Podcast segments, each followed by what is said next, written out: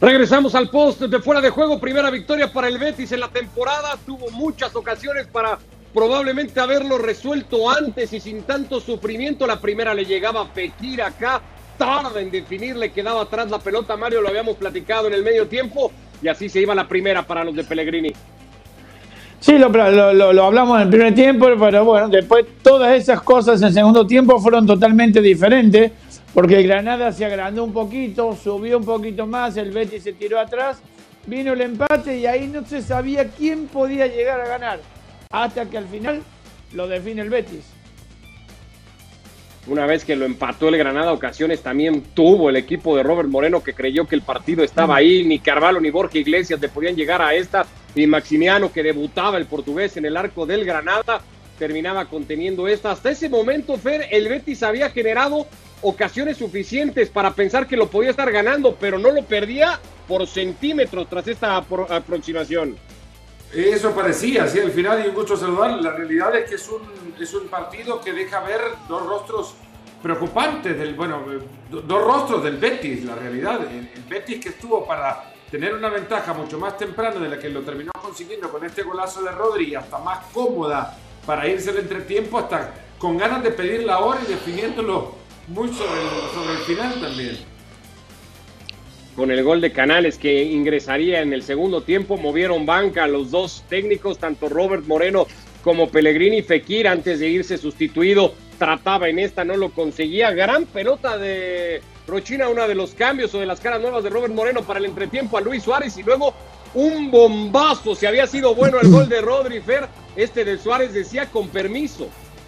Y sí, mira que a Suárez lo, tuvieron de nueve, después jugó por la derecha, se juntó en algunos momentos con, con Darwin Machís también sobre el costado izquierdo en la primera mitad, pero eh, termina entrando Carlos Vacas, termina metiendo, eh, tirando sobre el costado a, Suárez para definir de una manera maravillosa, pegadita al poste y empatar el partido que, te digo, parecía después en la segunda mitad tener muchísimo merecimiento del Granada, no solamente por ese resultado que entonces conseguía, sino porque terminó generando muchas más ocasiones para pensar que incluso ya hasta una victoria le venía bien.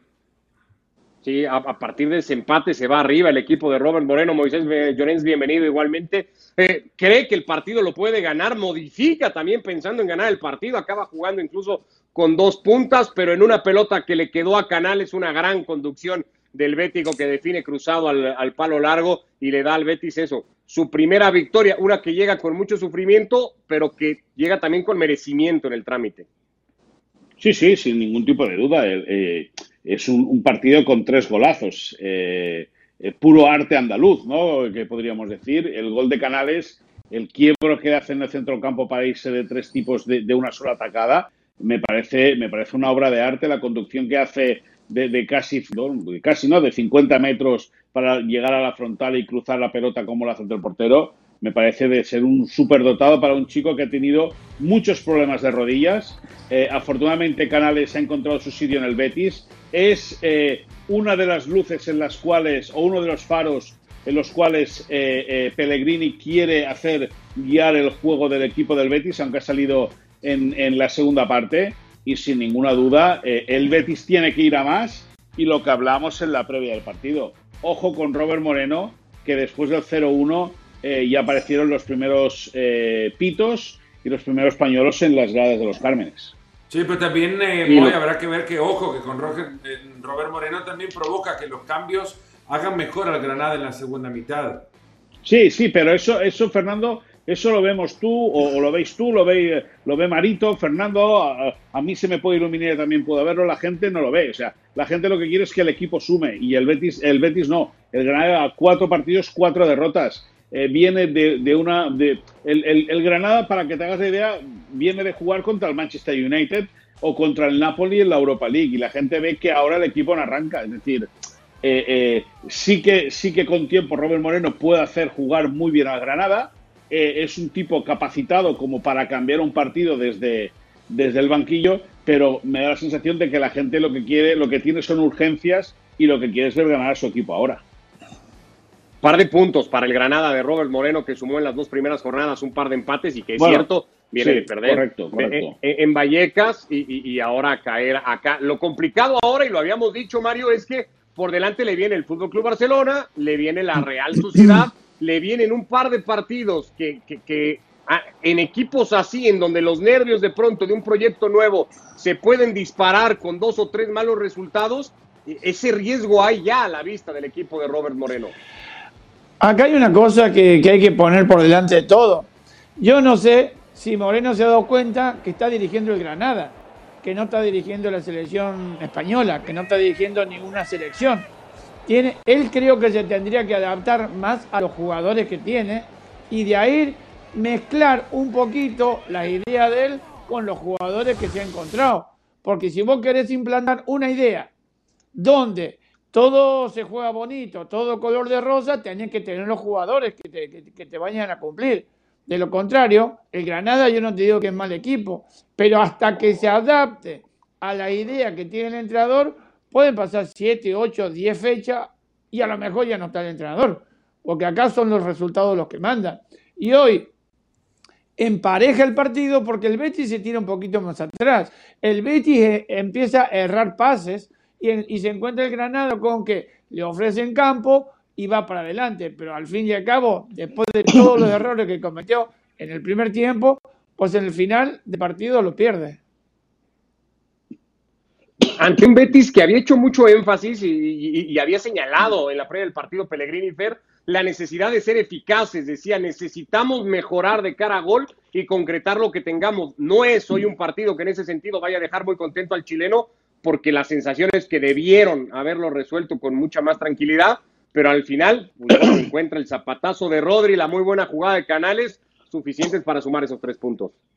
Y sí, lo que te decía antes, es que este equipo puede haber, eh, sin exagerar, tenido una ventaja de dos goles al entretiempo y un control de, gestión de un partido que ya lo tendrían que haber tenido en la bolsa como para ponerse a pensar en el Celtic que tienen que enfrentar el próximo jueves antes del pitazo del árbitro. El partido lo tienen que llevar hasta el 89 mucho por la falta, falta de acierto de jugadores como Fekir, por ejemplo, que tuvo esa muy temprano, por la pobre fortuna, también porque tuvieron una pelota en el palo, porque Tello no remata cuando tiene que hacerlo y, decide enganchar para acomodarse mejor la pelota y en el área se da un tiempo que los delanteros o cuando vas a rematar no tenés que tener, eh, y luego lo define como con un golazo de Rodri en una carrera larga, lo define con un golazo de de Canales en otra carrera larga además y deja de ser ese equipo que entró al campo con mejor número eh, de, pases eh, que su rival incluso eh, en, el terreno de su rival, mejor número de pases ahí en el último tercio donde se definen los partidos, con, con mejor control de pelota, con, con, más jugadores incluso para controlar la pelota. Al final terminamos quedándonos con que Canales termina clavando un golazo, lo hace en el minuto 89 y, y lo ponemos quizás como figura. Y Canales, durante, desde que entró ya en la segunda mitad, hasta parecía no querer meter la pierna, temeroso de quedarse fuera del partido del próximo jueves, que al final también es un partido que ilusiona muchísimo al, aficionado de Heliópolis. Sí, esa vuelta a competición europea para medirse al conjunto eh, escocés. Eh, este Betis sigue teniendo en ese medio campo de Guido Moisés, hoy de William Carvalho, ahí puede ir el mexicano Andrés Guardado también a, a, dar eh, igualmente mucha fortaleza. ¿Es esa zona del campo la que mejor domina, la que más controla el equipo de Pellegrini? Bueno, esa, esa es una.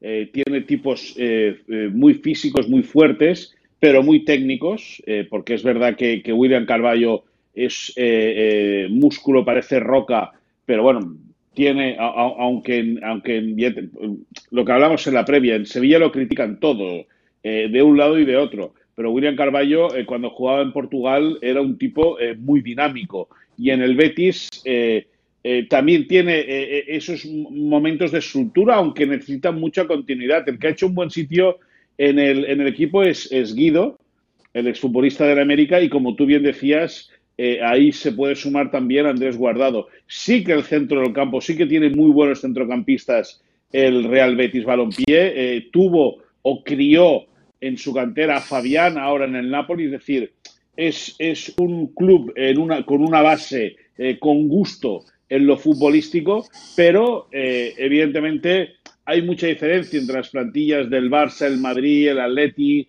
el, e incluso el Valencia. Bueno, Valencia ahora ya está en un grado menos, ¿no? Pero sin ningún tipo de duda, la del Betis es una plantilla con jugadores muy apetecibles y con muy buenos centrocampistas. De ahí irrumpió igualmente Dani Ceballos, hoy lesionado con el Real Madrid, pero antes de que el Madrid se fijara en él, venía de ese Real Betis Balompié igualmente. Primera victoria para los de Pellegrini, que no habían podido sumar ninguna hasta ahora en las tres primeras fechas. El Granada sigue sin ganar, apenas un par de puntos y con un calendario complicado para que lo que le viene. El Barça, la Real Sociedad, un Celta que habrá que ver cómo llega a finales de mes. De momento sigue sin conocer la victoria. Y luego el Sevilla para el Betis, el español, el Osasuna, el Getafe, que también perdió hoy ante el Elche y no levanta, y el Villarreal, antes del parón por fecha, fecha FIFA. Aquí estamos, un día soleado. No estoy en la playa, aunque parezca por mi vestimenta, sino en el Santiago Bernabéu. Como ven, hay obreros. Es día de partido, pero aquí hay obreros. Miren,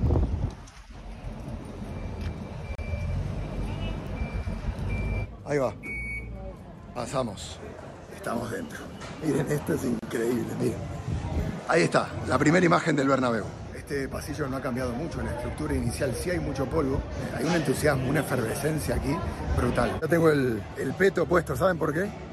Porque estamos entrando en el campo de juego. Este césped se colocó hace 10 días y durante la noche para que llegara fresquito, venía en frigorífico. Fueron 500 rollos de césped, que es una mezcla de sintético con césped natural y luce increíble. Otra de las grandes novedades, esta estructura metálica va a soportar el nuevo techo, la cúpula plateada que va a convertir este estadio en una nave espacial. Vamos a la tribuna de prensa. Miren, ahí se ve la obra debajo de la funda y del campo. Buenas. Ahora sí, ¿eh? estamos listos. La emoción de volver al estadio. Miren, la emoción. Antonio Muela, narrador de Radio Nacional de España. ¿Cómo creo? ¿Cómo creo?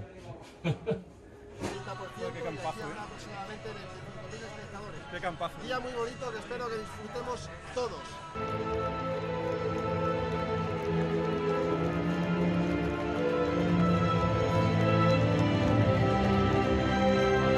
Así termina la noche del Bernabéu. Ahora el estadio se apaga y se enciende la obra que continuará hasta finales del 2022. Pero lo bueno es que el fútbol ha regresado al Santiago Bernabéu y también sus hinchas.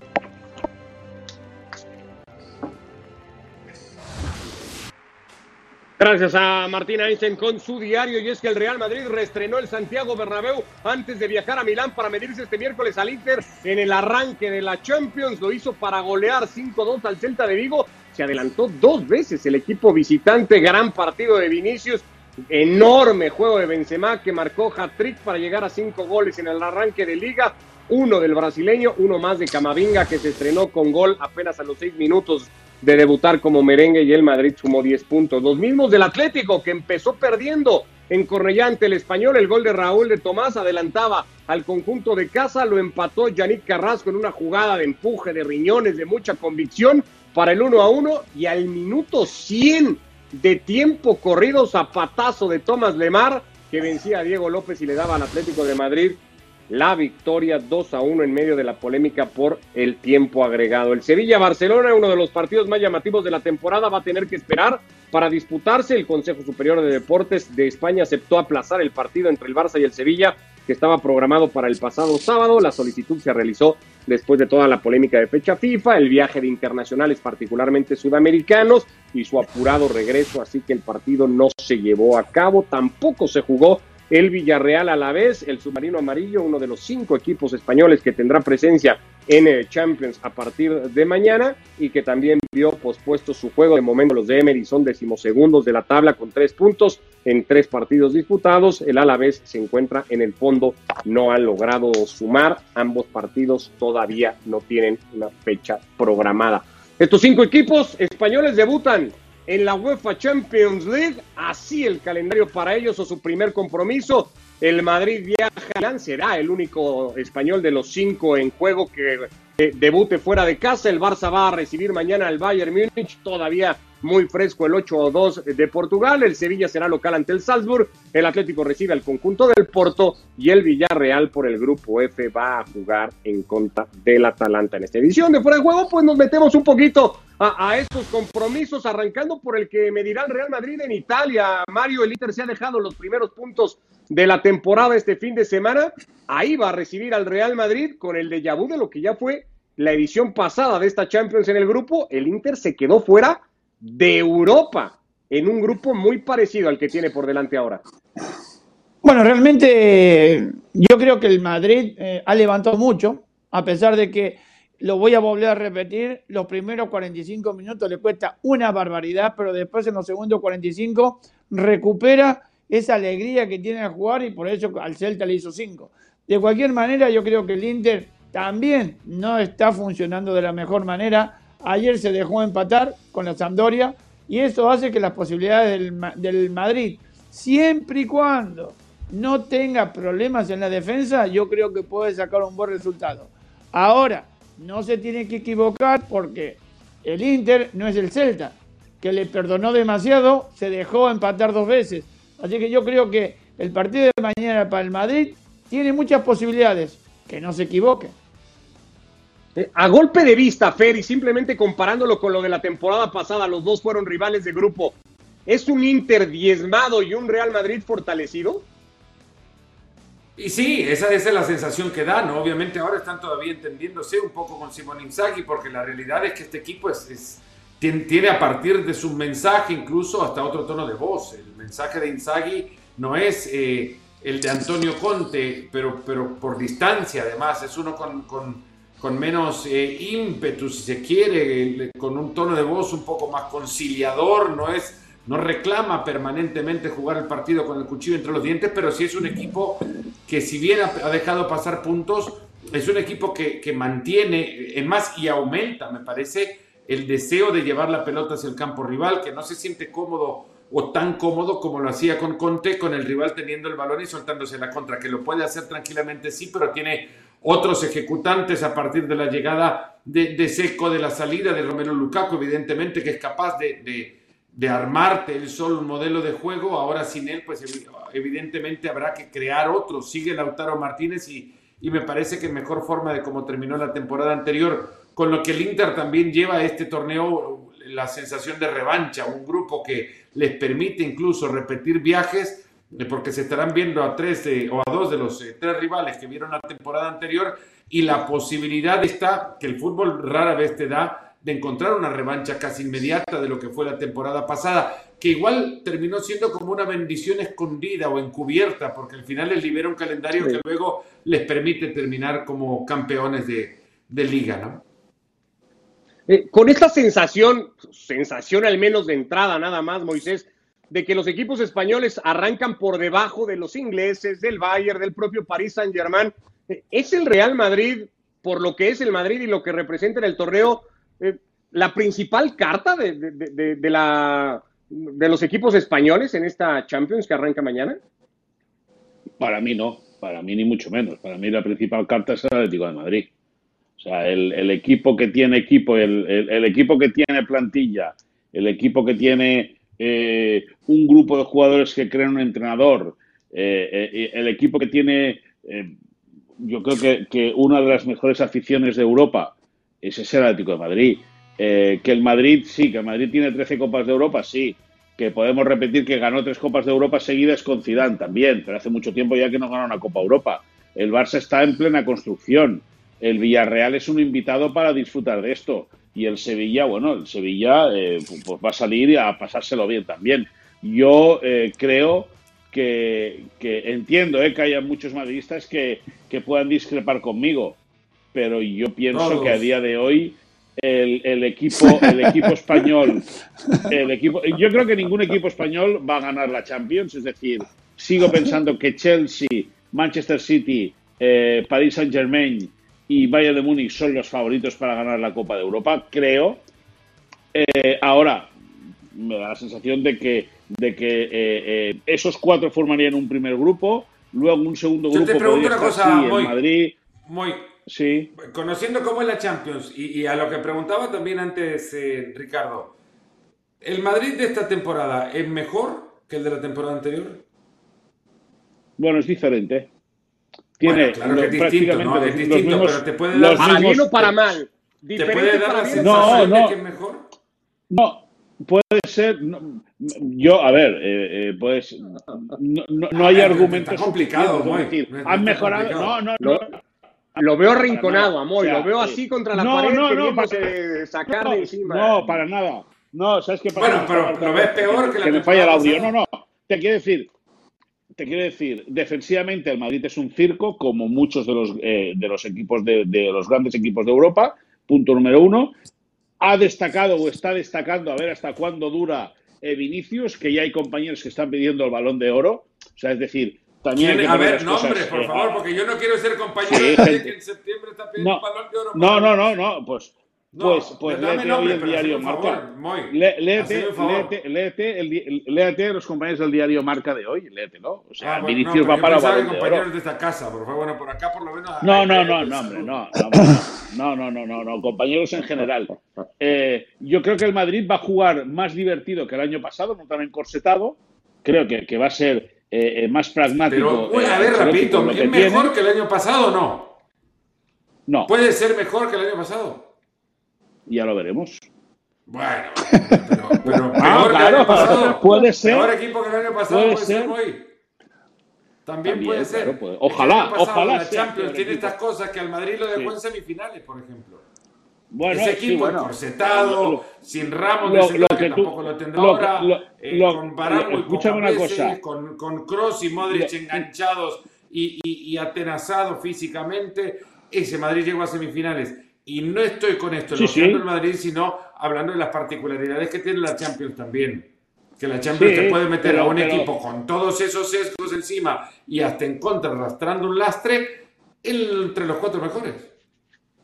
Ya, pero resulta que es eh, aquí el Gran Madrid que gana Copas de Europa gana dos en el descuento del, del- del tiempo oficial, es decir, con el gancho en el cuello, es decir, que es la grandeza de la Champions. Que también se juega, final, no está pro- eh, no está prohibido no, que, en el que- descuento, te que ta- cuento. que también, que también se cuenta. Ahora, yo creo que a, a- a día de hoy eh, tú pones un partido como el que va a tener que, que- que enfrentarse mañana al Barça contra el Bayern de Múnich y lo que estás pensando es que no me haga En el mucho daño. 8-2. Y eso lo puede el pensar el 8-2. Barça y lo puede pensar, Ocho no le van a y lo hacer, puede pensar pero- el Real Madrid. No, no, Vamos. lo del 8-2, lo del 8-2 eh, evidentemente es histórico y fue un accidente, pero a día de hoy eh, eh, la goleada que mañana le puede, le puede encajar el Barça la puede encajar tranquilamente también el Real Madrid ante un equipo como el Bayern de Múnich.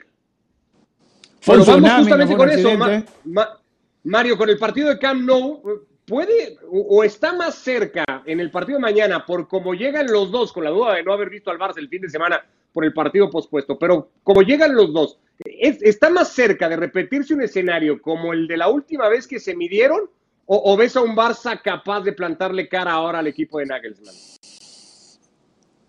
plantarle cara y jugarle de tú a tú hoy al Bayern sería bastante complicado, no por lo que es el Bayern, sino por el momento que está el Barcelona. El Barcelona se está rearmando otra vez.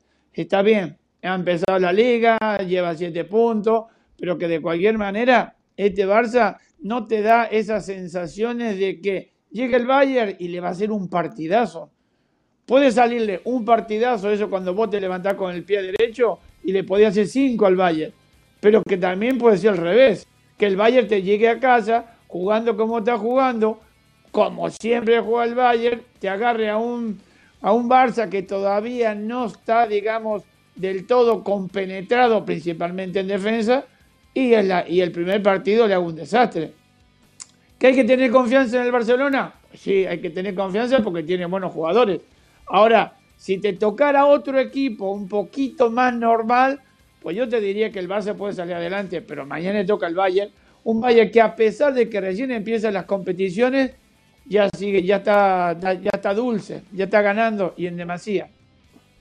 Viene de golear a Leipzig. Solo una de las muchas diferencias que cada quien podría ver en el de mañana. Fer Nagelsmann ha confirmado que Lewandowski está para jugarlo. En el Barça se habla que el titular de centro delantero va a ser Luke de Jong. Sí, bueno, y esa es la diferencia también. Hay muchísimas diferencias entre los dos planteles. No sé, Moy está, está cuestionando si puede ser De Jong el titular o no, pero lo cierto es que es una de las opciones con las que cuenta Ronald Koeman ahora. Hay que recordar también que se ha lesionado Martin Brathwaite, una lesión de rodilla izquierda que lo podría dejar entre dos y cuatro meses de baja. Eh, va, a, requerir intervención quirúrgica. Y, luego de esto, el, el Bayern Múnich no solamente que hasta parece mejor equipo o condicionado a ser mejor equipo porque Nagelsmann es un tremendo técnico que interviene muchísimo en los planteles que dirige y que los puede convertir en uno muy difícil de leer eh, para el rival, digo, y muy atractivo para quienes le podemos ver. Eh, el, Bayern Múnich también tiene mejores jugadores ahora mismo. A ver, vos me pones en medio un Goretzka eh, Kimmich en la mitad de la cancha y despojado de cualquier nostalgia que nos haga ver la gran carrera de Sergio Busquets, es muy difícil ver que Busquets y Frenkie de Jong ahora mismo pueden superarlos hoy día, hoy día, hoy, hoy y mañana, ¿no? Eh, Pedri contra Musiala, pues hay un tremendo futuro ahí. Y Musiala tiene muchísimo más gol también que Pedri. Eh, arriba, bueno, ni, ni dudas que Lewandowski es de los mejores delanteros que ha visto esta época. Entonces va repasando y te das cuenta que aún puestos como están, sin el resultado del 8 a 2 como condicionante, que va a ser condicionante porque quienes lo vivieron estarán ahí pendientes del partido ese y del resultado que, sacaron encima y de tratar con la presión o tensión que esto genera de vengarlo, aunque no se venga jamás ese resultado, pues este Bayern es mejor que el Barcelona y por varios pasos. A ver, Moy, ya, que estamos, eh, se habla eso, ¿no? De Young de titular y Minguez ante la baja igual de Serginho Dez como lateral derecho. ¿Va por ahí lo del Barça que pueda presentar mañana? Yo creo que mañana Kuman va a salir con tres centrales, eh, con Sergi Roberto en el costado derecho. Y arriba, sí, arriba puede ser eh, Memphis, Memphis con Luke de Jong, pero yo no descartaría que jugase Memphis de 9 y por detrás actuase Yusuf Demir el futbolista austríaco. Eh, eh, de Jong hace mucho tiempo que no juega. Eh, ponerlo de inicio, no sé, conociendo, bueno, vamos a ver, vamos a ver mañana cuál es el pensamiento Kuman y de Redder y de todo el equipo técnico, ¿no? pero tanto Coutinho como, como Luz de Jong yo no los veo para que salgan de inicio. Vamos a ver. Juegan en casa. te digo, Sí, bueno, pero es que el público se te puede girar en contra. por esto digo, cómo arranque el partido, según cómo vaya. Sí, sí, a ver, eh, yo, yo me da, me da la impresión eh, de que De Jong, no sé, digo esto y, y, y no.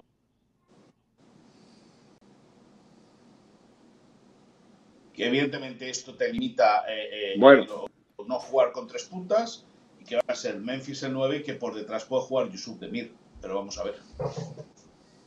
Bueno, eso en cuanto al partido de Camp Nou, uno que llama muchísimo la atención, evidentemente por el antecedente y por lo que ya contaron estos dos. Le damos un toque a otro, e, e, ese del Atlético recibiendo al Porto Mario, y no sé si Simeone va a ser capaz de repetir el planteamiento de inicio ante el español con Griezmann, con Suárez, con Correa, o, o si ves el partido como para que el Atlético lo juegue de manera distinta, por lo menos de inicio. Bueno, mira, escuchando a Moy, le tiene muchísimo, muchísimo cariño al Atlético de Madrid. No hay que olvidarse que contra el, Villarreal empató en un gol en contra y ya casi terminando el partido. Ayer, en el minuto 100, es decir, no podemos negar que el Cholo Simeone tiene un equipazo para poner lo que él quiera en la cancha. Pero claro, te tienen que responder. Y mañana le va a tocar un equipo como el Porto, que no le va a venir a jugar al ataque ni mucho menos, los va a esperar y al contragolpe le puede hacer daño. ¿Que puede jugar Griezmann con Luisito Suárez? Perfecto, adelante, acompañado por cualquiera, hasta por Correa, jugar con un 4-3-3, pero que de cualquier manera los partidos los tiene que definir antes, no esperar los errores de los contrarios para, bueno, aprovechar esa oportunidad, que no es malo tampoco. Eh, el Sevilla va a ser local en su partido, el Villarreal igualmente se presenta en casa ante el Atalanta, el equipo de Lopetegui recibe al Salzburg, así arranca para los equipos españoles la primera jornada de Champions. Terminamos esta edición de Fuera de Juego, abrazo Fer, gracias Mario, Moisés, que les vaya muy bien a los tres, gracias. Igual.